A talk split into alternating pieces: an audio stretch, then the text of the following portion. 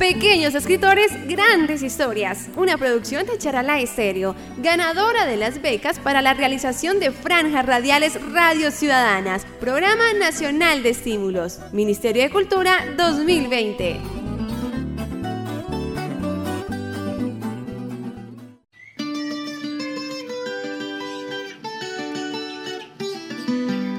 Mi nombre es Honda de Pinzona Maya, tengo 10 años, soy de Charalá, vivo en el barrio Comuneros, eh, voy en el grado cuarto B en el colegio integrado Elena Santos Rosillo.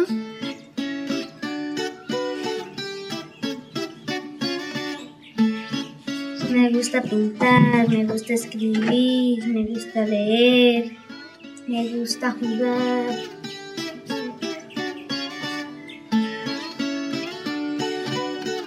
Yo fui que nací en Bucaramanga, que porque yo soy bucan- bugangues, entonces nos venimos hace poco, el año antepasado, y nos venimos otra vez y nos fuimos otra vez para Bucaramanga. Y aquí estamos otra vez en Charalá.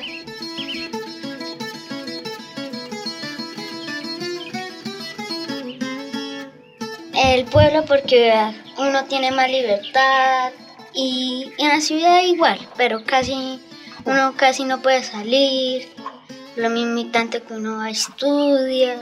Eh, los fines de semana nos las pasábamos en el cine a veces, a veces nos íbamos a relajarnos.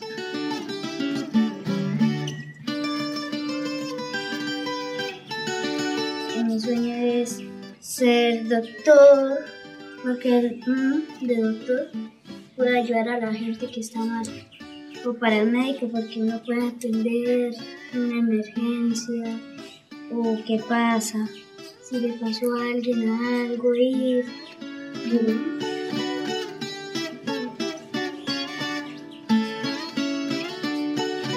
Tipo 7 de la mañana, levantarme temprano, bañarme, vestirme y quedarme ahí en la casa pintando o escribiendo o.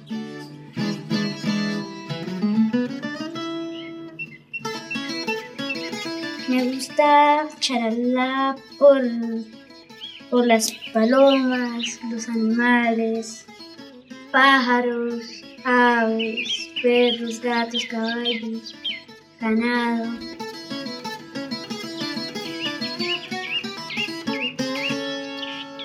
Mucho los pajaritos, loros, gatos, perros, vacas, caballos. Yo también he montado caballo, pero mi mamá no le digo. Me la pasaba acá en las fincas, esto Peña Blanca, Morro, mm, y ganadeaba. Entonces, mi mamá no le gustaba que yo iba porque pensaba que me iba a pasar algo malo.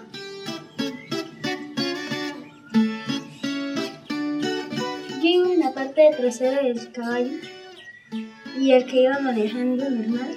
Entonces ya cuando íbamos llegando me sentí mareado, mm, me sentía con ganas de vomitar, tenía diarrea, mm, me puse pálido, tenía frío. Pues no porque ya me sentía mal, me quería bajar y caminar, no quería hacer más nada. Extraño ya mucho andar en caballo. Me- porque mi mamá me dijo que le escribiéramos y, y ganamos un libro para leer. He leído todos los días porque me parece chévere.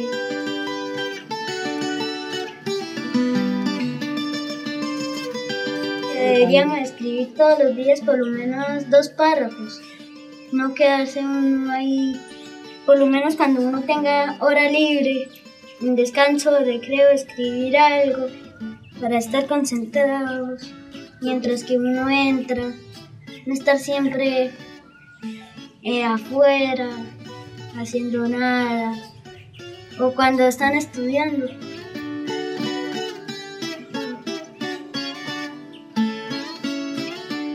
Es como mi vida, mm, mi alma, mi, protectora, que siempre me ama.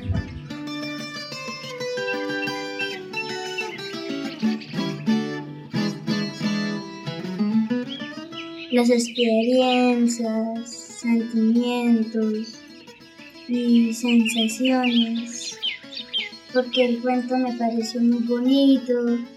yo le dije a mi mamá que dijéramos ese cuento, porque se trata de la cuarentena, porque en estos momentos está grave estar saliendo, porque si uno sale se va a contagiar o pasarle algo. La moraleja es quédate en casa.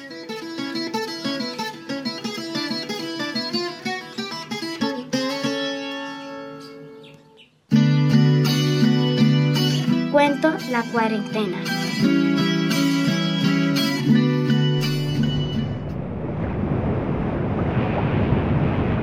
Se encontraban en alta mar un barco muy bonito que se dedicaba a cuidar la frontera marítima. Allí viajaban cinco tripulantes. Cuando terminaron sus labores llegaron al puerto y querían encontrarse con sus familiares que había dejado meses atrás.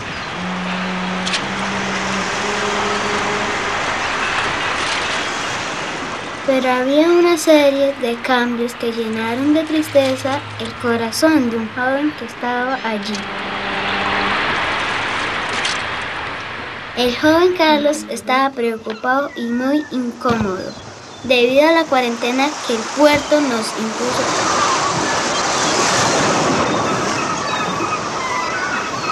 ¿Qué te preocupa, muchacho? ¿No tienes la suficiente comida?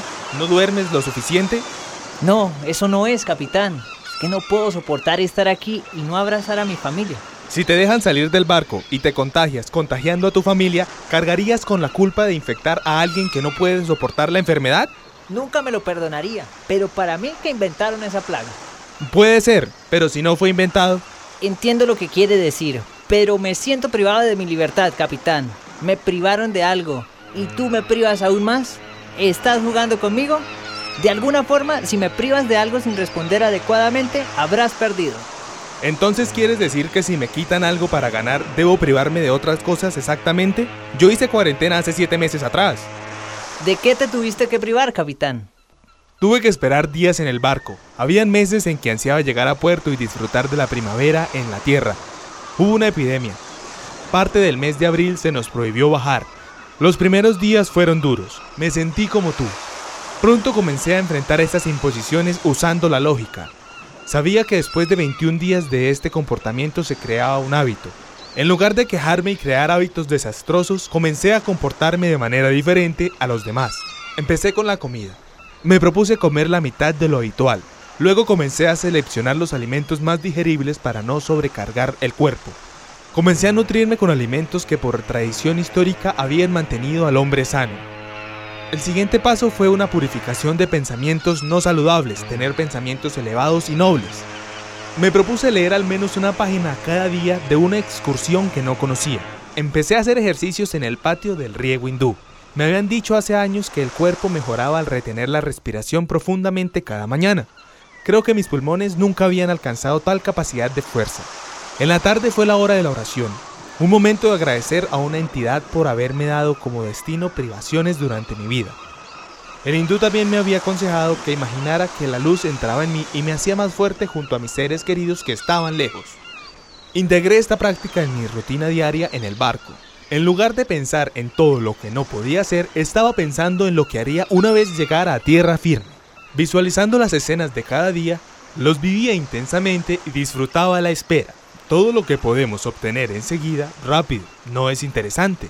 Me privé de comidas ricas, botellas de agua, de jugar con mis amigos y otras.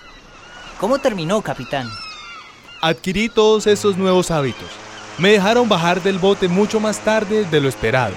Te privó de la primavera, capitán. Sí, en ese tiempo me privaron de hacer muchas cosas, pero me enseñaron el valor que tienen los demás y de lo que valemos nosotros mismos aunque salí tarde, florecí y encontré mi primavera. Capitán, eres un hombre sabio que encontró una solución a los problemas y me enseñaste a afrontar de forma segura los retos que nos trae la vida.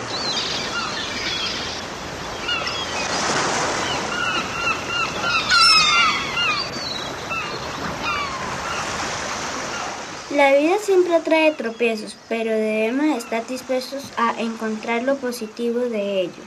Y transformarlo en oportunidades. La cuarentena nos motive y nos llene de luz y esperanza.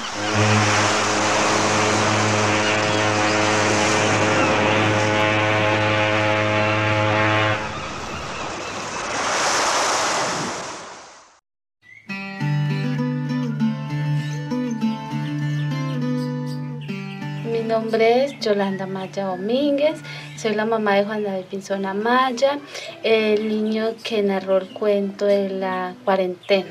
Eh, soy del municipio de Charalá.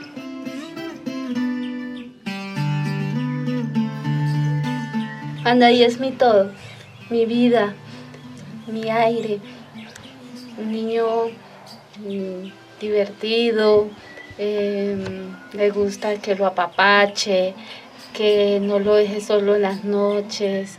Hace poco lo solté porque él quería estar siempre durmiendo conmigo.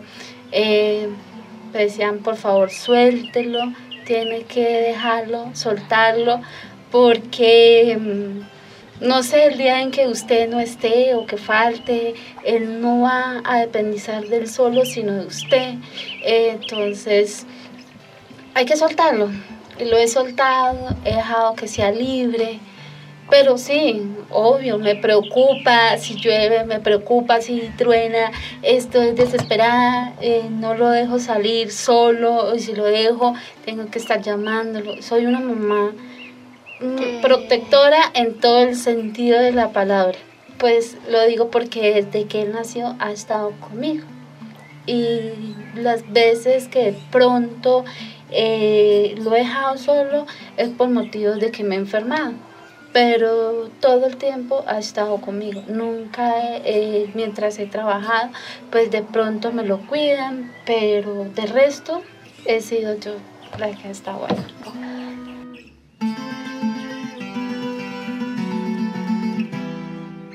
No le gustaba eh, las cosas espesas, no se las comía le parecía terrible, algo súper espeso, lo vomitaba. Eh, la profesora me llamaba a preguntarme qué, había pasado, que por qué si era que el niño no estaba acostumbrado a comer eh, yogures espesos o avenas, prefería no comer lonchera.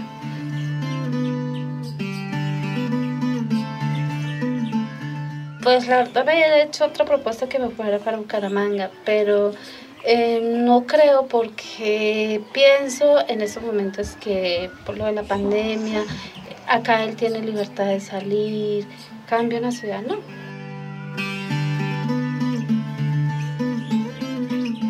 Pues hemos, pues él vivió que como mm, la mayoría del colegio ya de infantil eh, y después regresamos acá Después regresamos a Bucaramanga otra vez. Estamos así de...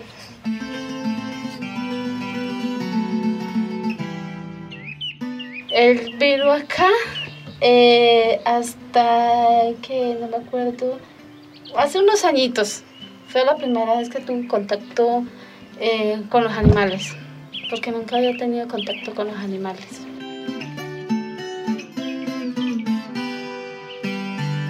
El chistoso fue que eh, este año fue a Peña Blanca.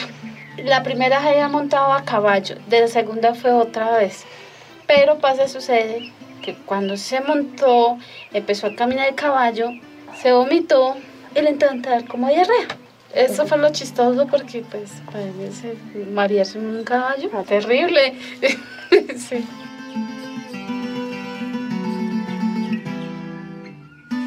Escuchaba la emisora y dijeron que escribir un cuento sobre la cuarentena. Entonces esto yo le dije a Juan David, le dije a Juan David, pues, ¿por qué no escribimos un cuento? Entonces él dijo, pues escríbalo usted, mami. Le dije, no, lo escribimos los dos.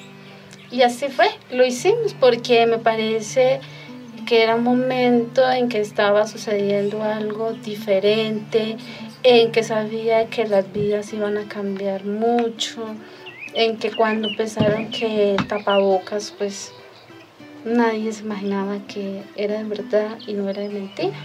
Entonces creo que esa fue.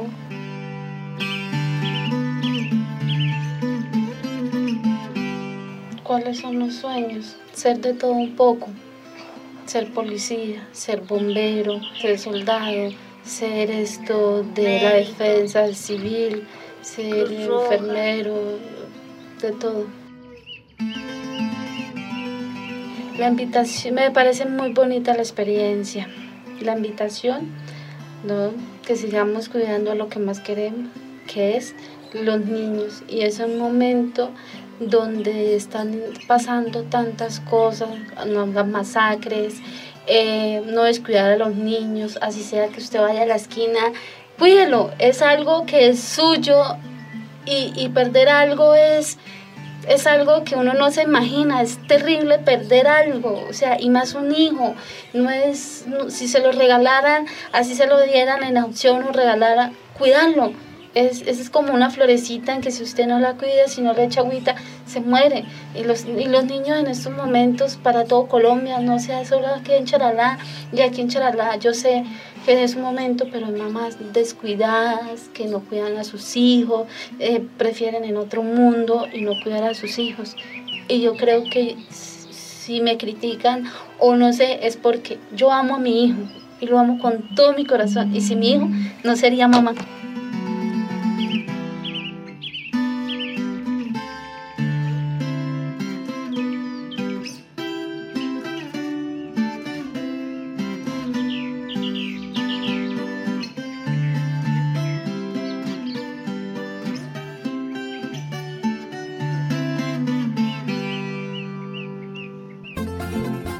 Este fue un radiocuento del proyecto Pequeños Escritores Grandes Historias, una producción de Charalá Estéreo, ganadora de las becas para la realización de franjas radiales Radios Ciudadanas, Programa Nacional de Estímulos, Ministerio de Cultura 2020.